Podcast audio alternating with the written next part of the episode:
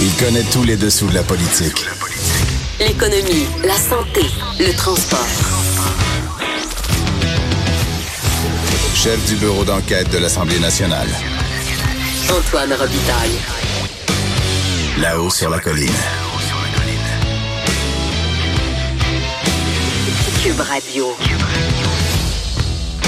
Oh, bon lundi à tous euh, en direct du Cochon. Euh, la colline va reprendre vie demain. Elle est encore euh, endormie dans sa période post-Pascal, mais tous les yeux, évidemment, sont tournés aujourd'hui vers Sainte-Marthe-sur-le-Lac où il y a vraiment, comment dire, des, des difficultés majeures avec les inondations. on aura d'ailleurs tout à l'heure deux élus qui sont aux prises avec ces terribles inondations. Sylvie Damour, députée de Mirabel, mais aussi Marie-Claude Nichols, députée de Vaudreuil. Alors, c'est à partir de 13h15. On discutera aussi aujourd'hui à l'émission des élections en Espagne qui ont eu lieu hier. Alors, euh, et du sort aussi du chef indépendantiste catalan Carles Puigdemont avec Joseph Facal et Charles Mordret. Puis, euh, on terminera cette heure avec euh, notre historien, Dave Noël, qui viendra nous présenter ses chiffres par rond de l'histoire. Donc, un spécial États-Unis euh, aujourd'hui. Mais d'abord, il y a une vadrouilleuse, une nouvelle vadrouilleuse pour nous, euh, qui est au bout du fil. Et notre compteur, évidemment, Jean-François Gibault. La nouvelle vadrouilleuse, qui est-elle? Mais c'est Emmanuel Latraverse. Bonjour, Emmanuel Latraverse. Bonjour, ça Analyste, euh, oui, ben, mais ça va très bien. Analyste à TVA, animatrice de la joute dominicale euh, et qui a droit à une chanson de présentation. Emmanuel, je t'expliquerai après.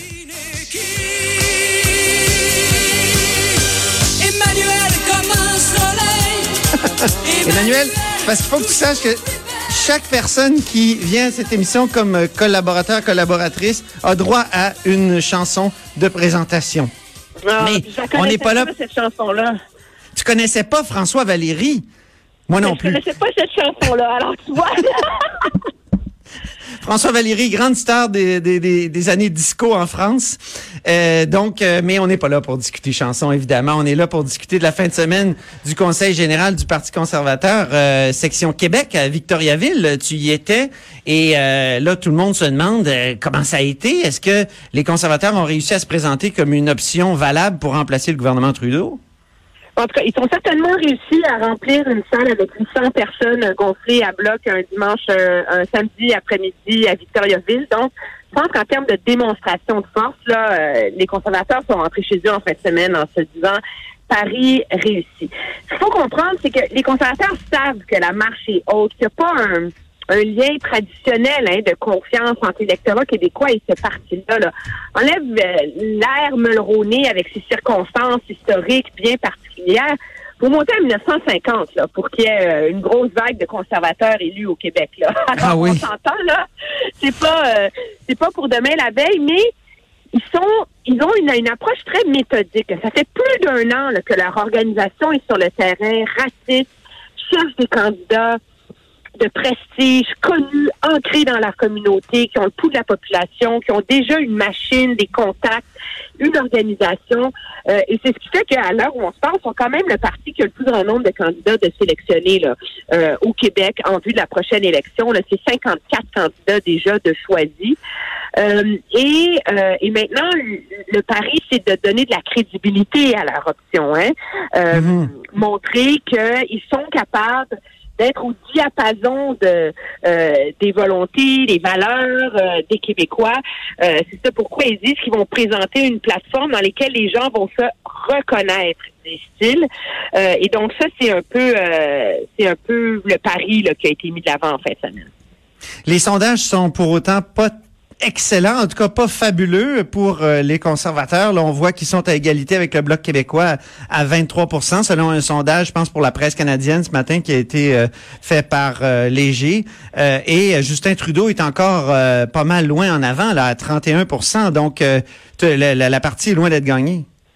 Oui, la partie est, loin d'être euh, d'être gagnée parce que, ben, comme comme tu dis, il y a encore une avance considérable, hein, je dirais, euh, de la part des, euh, des libéraux. sur le terrain. Euh, et ce qu'on se rend compte aussi dans ce sondage, dans ce sondage-là, c'est que euh, M. Scheer traîne son parti un peu vers le bas. Les appuis sont pas solides. Quand on regarde à l'échelle nationale, les libéraux, les conservateurs sont à 40% face aux libéraux à 27. Mon Dieu, c'est gagné.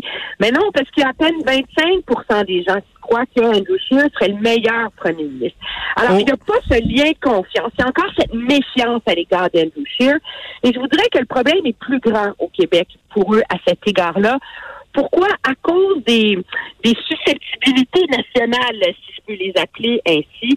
Ah C'est oui? chose pour les conservateurs de dire qu'ils ont un discours, une vision autonomiste, euh, l'impôt unique, plus de pouvoir en termes d'immigration, d'être à l'écoute du Québec, de dire qu'à l'époque de M. Harper, il n'y avait pas de chicane euh, euh, fédérale provinciale, que c'est un parti décentralisateur, mais c'est aussi un parti ancré dans l'Ouest et avec une défense très vigoureuse là, de l'industrie pétrolière. Et là, Oui. il faut réussir à, à arrimer et à réconcilier ça avec un électorat québécois qui, pour plein de raisons, veut rien savoir de l'industrie pétrolière. Là. Alors, le test de cet équilibre-là, moi, je pense, va passer par le dépôt un jour euh, de la fameuse plateforme environnementale euh, du Parti conservateur. M. Scheer a promis en fin de semaine là, que ça va être fait avant la fin de la session parlementaire, donc avant le 20 juin, là, et qu'il y aura Oui. des cibles crédibles, une feuille de route pour atteindre les cibles de Paris, que ça va être réaliste, mais la preuve sera dans le pudding, là. Je on, verra en temps et lieu. Moi, je pense qu'il va être là le gros, gros test de crédibilité de M. Scheer pour savoir si il peut vraiment trouver écho auprès de l'électorat du Québec. Pour ce qui est de l'environnement, c'est un peu son talon d'Achille euh, au Québec, euh, surtout quand il promet des, des pipelines. En même temps, je, je l'écoutais en entrevue avec toi hier, puis il disait euh, attention là, si on n'a pas des pipelines, on a des, on, on les on transporte comment le pétrole? Par chemin de fer? On est proche de Mégantic, c'est ce qu'il disait hier. Euh, Il y a un argument là, mais je sais pas s'il va vraiment avoir de, de résonance dans la dans, dans la population. Mais c'est euh, c'est assez intéressant parce que c'est l'argument euh, des conservateurs de dire, c'est sûr qu'on peut plus invoquer là, le pétrole de l'Arabie Saoudite, là, ça on l'a compris là, mais de dire, écoutez, on est quand même, un- le Québec importe quand même beaucoup de pétrole encore, par exemple des États-Unis, etc.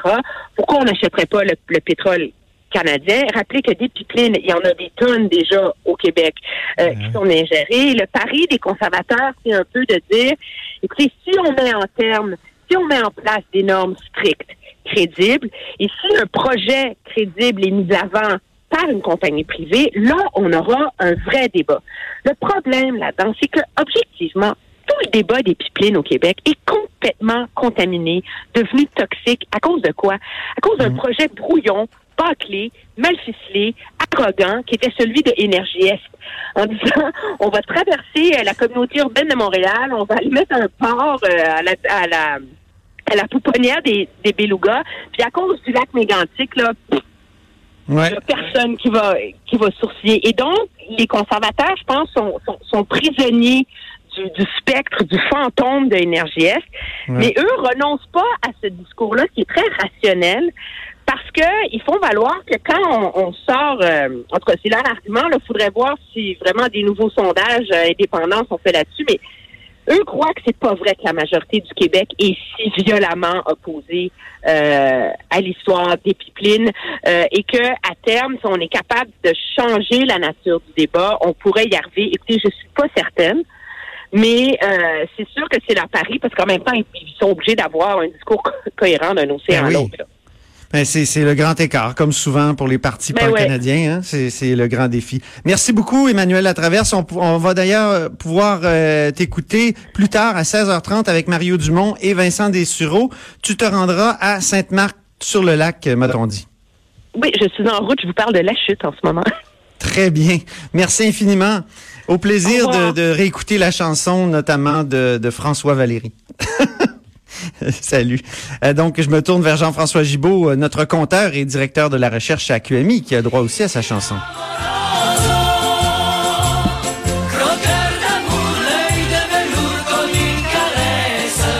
Et comme je le dis souvent, croqueur de chiffres. Et aujourd'hui, le chiffre que tu veux croquer, c'est 100 000. 100 000, c'est l'objectif euh, qu'on se donne pour le nombre de voitures électriques ou euh, hybrides rechargeables en circulation au Québec à la fin de l'année 2020. si Euh, je me souviens bien, c'est il y a deux ans. C'est un plan qui avait été déposé par euh, le ministre euh, de... qu'on- un par le gouvernement Couillard. qui avait toujours été donné comme étant euh, trop ambitieux et euh, très difficile à atteindre jusqu'à tout récemment. Donc, euh, la semaine dernière, euh, on avait été un petit peu surpris, tout le monde, en voyant la PDG de Transition énergétique Québec, Madame Joanne Gélina, dire que, contrairement à ce qu'on avait toujours entendu, ben l'objectif y est assuré, c'est chose faite. Ben oui, Madame Gélina, ben c'est spécial. Et puis sur Twitter, là, tu avais vu les libéraux dire, ben voilà, on nous disait que c'était impossible, on va le faire. Donc, ils étaient super heureux.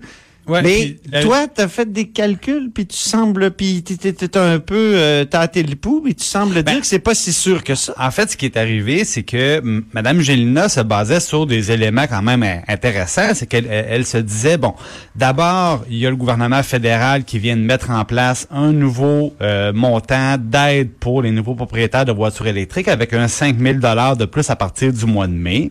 Ouais. Deuxièmement, il y a une offre beaucoup plus abondante de voitures électriques.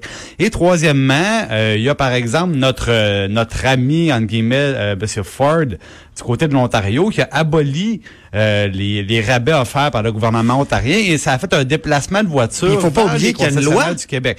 Puis évidemment, il y a une loi émission, zéro émission qui fait en sorte que si nos concessionnaires ne vendent pas suffisamment de voitures électriques, ben pas les concessionnaires mais plutôt les fabricants automobiles ont à ce moment-là des pénalités. Donc tout ça ensemble, elle nous dit, moi je suis convaincu, c'est sûr et certain qu'on va y arriver. Mais on a notre collègue Pierre Couture qui s'est intéressé à ça, qui a posé des questions pour se rendre compte que bizarrement depuis le début de l'année 2019, ben la- les ventes automobiles ne vont pas très bien, mais les ventes de voitures électriques ne vont particulièrement pas bien. Seulement euh, 2692 voitures électriques ont trouvé preneur euh, pendant le, Combien, le premier combien? trimestre. 2692. Ben voyons donc. Ben c'est pas beaucoup. Ben c'est vraiment peu. Et je consultais Quand là, on des, dit qu'on euh, en veut 100 000, puis il y en a quoi? Il y en a 40 000 sur le- la route? Ouais, là, il y en- il y, en a 42 000 euh, en- actuellement en circulation. Il faut se rendre à 100 000. Donc, l'objectif est pas atteint. Et euh, même, il y, avait des baisses au mois de février. Là, c'est bizarre, hein? Le, le nombre de Nissan Leaf a baissé de 11 euh, le, le petit camion hybride, là, que notre le- le- la porte-parole, euh, Marie Montpetit, là, elle baisse de 36 Ben voyons au donc. mois de février. Euh, les Volt en baisse de 50 les Bolt 50 Euh, Là, la question qui se pose, c'est est-ce que les consommateurs attendent? Peut-être. C'est un, une des hypothèses qu'on nous donne du côté notamment de la Corporation des concessionnaires automobiles du Québec, euh, qui dont le PDG est l'ancien ministre et député, Monsieur Robert Poetti. Et, lui, il nous dit c'est un peu spécial. Parce qu'avant, on allait au, concessionnaire, Antoine, on disait euh, Moi, je m'intéresse à votre petit modèle électrique. Euh, puis on se faisait répondre Ah oui, ben écoutez, euh, si vous voulez le commander dans quelques mois, euh, plusieurs mois, ben vous pourrez en avoir une. Puis on se disait, bon, mais j'ai pas envie nécessairement d'attendre des, euh, des mois pour avoir mon véhicule. Alors, on nous dirigeait souvent ailleurs. Puis c'est pas des véhicules avec lesquels ils faisaient beaucoup d'argent. Souvent, c'était des véhicules qu'on vendait à perte plus pour une question d'image corporative. Évidemment, c'est bien pour une compagnie qui vend des automobiles d'avoir des, des fleurons verts qu'on peut brandir pour dire, ben voilà, on, on, on fait notre part. Mais là, ce qui arrive, c'est que c'est la- la question de la disponibilité des véhicules c'est un problème qui se corrige. Et là, on est devant un problème inverse. On a des, des, des concessionnaires qui ont des cours remplis de voitures électriques qui ne sortent pas. Et c'est un peu ça qui est à- la surprise de tout le monde. On se demande si euh, on- les consommateurs euh, n'attendent pas le mois de mai puis les nouveaux rabais fédéraux pour aller se procurer leur véhicule. On l'espère évidemment parce que pour le moment, euh, c'est plus difficile. Et d'ailleurs, M. Poetti qui disait à, à notre collègue Pierre Couture qu'il est pas mal moins optimiste que, que le ministre Julien ou encore la, la, la Madame Gélina qui est présidente de texte sur l'objectif de 100 000 voitures. Et après ça, pour 2030, parce que il y a un autre objectif, un million. Un million de voitures, ouais.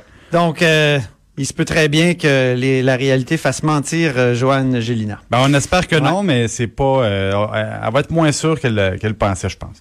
Donc, il faut parler maintenant des inondations, mon cher euh, compteur. Merci beaucoup. Merci.